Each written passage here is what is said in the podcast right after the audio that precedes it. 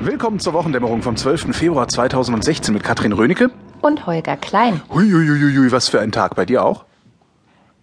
Äh, Nicht? nö. Du- Ach Mann. Gut, dann halt wie immer. Volkswagen. Eine Aktie, über die ich gar nicht so viele Worte machen möchte heute. Nur so viel. Ähm, wenn das so weitergeht, dann können wir bald billig nachkaufen und im nächsten Aufschwung werden wir dann reich. Schön, das ist doch mal eine gute Nachricht. Nein, ich hab auch das, eine gute äh, Nachricht. Ja, Gott ist eine Frau. das war, schon- war klar. Aber wie kommst du jetzt drauf?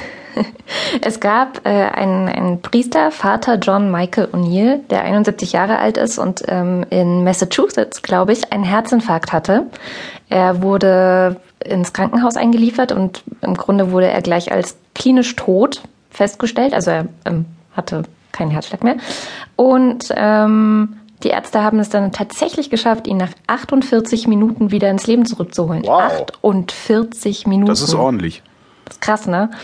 Ja, und ähm, dann hat er halt erzählt, was er so erlebt hat. Und er hat Gott getroffen, sagt er. Mhm. Und er beschreibt Gott als eine weibliche, mütterliche Lichtgestalt. Ah ja, ja.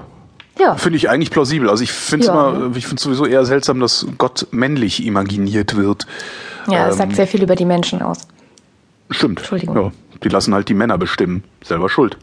Erst kriegen Aber- sie Kinder, dann, dann erziehen sie die Kinder so, dass sie hinterher ihre Mütter unterdrücken. Das ist eigentlich eine ziemlich seltsame Welt, in der wir leben.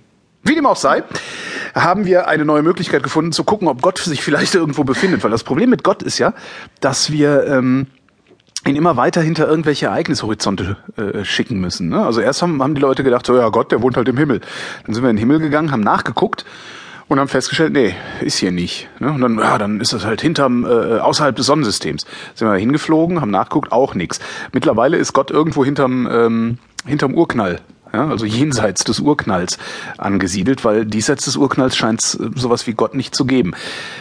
Allerdings haben uns bisher auch Mittel gefehlt, äh, wirklich restlos nachzugucken. ne? Wir, haben halt verschiedene Möglichkeiten, ähm, Phänomene zu messen. Das sind einmal unsere Ohren, ne? Schallwellen können wir messen.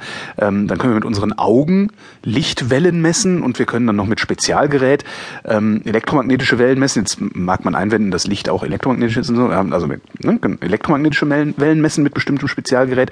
Und seit Gestern, also seit dem 11. Februar 2016, wissen wir, ähm, dass wir auch Gravitationswellenmessung vornehmen können.